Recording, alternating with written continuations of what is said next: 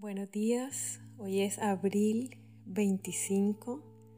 Seguimos aprendiendo acerca de la armadura y a ponernos toda la armadura. Efesios 6:14 dice, manténganse firmes, ceñidos con el cinturón de la verdad, protegidos por la coraza de justicia. El segundo elemento de la armadura es la coraza de justicia. La coraza en la armadura de un soldado cumplía el propósito de proteger sus órganos vitales, empezando por el corazón. Como creyentes necesitamos proteger nuestro corazón con la coraza de la justicia, que significa hacer lo correcto de acuerdo a lo que Dios piensa que es correcto. Es vivir justamente según Dios, eso significa obedecerlo, vivir de manera que traiga honra a Él, tomar decisiones basadas en lo que es agradable a Él. ¿Por qué ponernos la coraza de justicia? Porque es la única manera de proteger nuestro corazón contra la tentación de hacer nuestra propia voluntad y vivir para nosotros mismos, lo cual nos lleva a un camino de muerte y destrucción.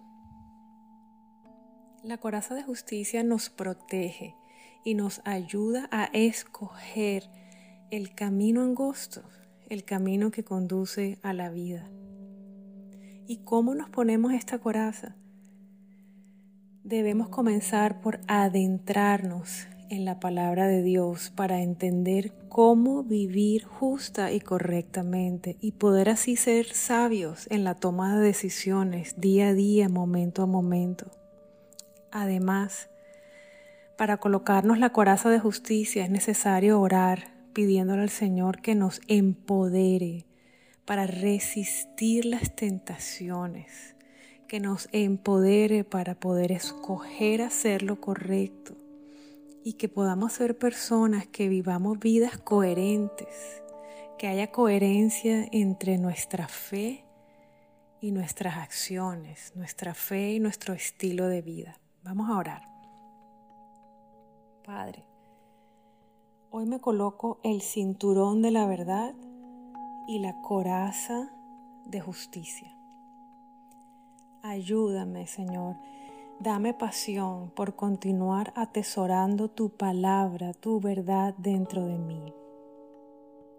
Yo necesito que me reveles, necesito que me reveles, Señor, de una manera cada vez más profunda la importancia de sumergirme en tu palabra y permitirte que me enseñes cómo quieres que viva mi vida ¿Qué hago en medio de las tentaciones? ¿Qué hago en medio de la confusión, en medio de tantas voces, tanta información, tantas opiniones? Ayúdame, enséñame a discernir tu voz, que es la única voz que puede guiarme a realmente tener una vida, a realmente tener paz y a realmente poder cumplir el propósito por el cual estoy aquí.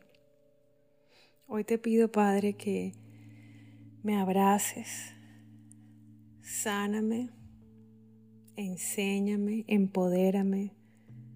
Quiero vivir mi vida como tú quieres que la viva. En el nombre de Jesús. Amén.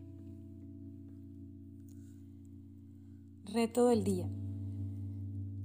Ayer le pediste al Señor que te regalara un versículo bandera, que fuera tu lema. Ese versículo bandera quiero retarte hoy a que lo escribas tres veces en tu diario y que inviertas cinco minutos en el ejercicio de memorizarlo. Comienza. Y otro reto, abre tu Biblia en el Salmo 23 y ora este salmo, léelo como una oración personal. Que disfrutes este tiempo de leer su palabra y que hoy sea un día especial y lleno de bendiciones en tu vida y en tu familia.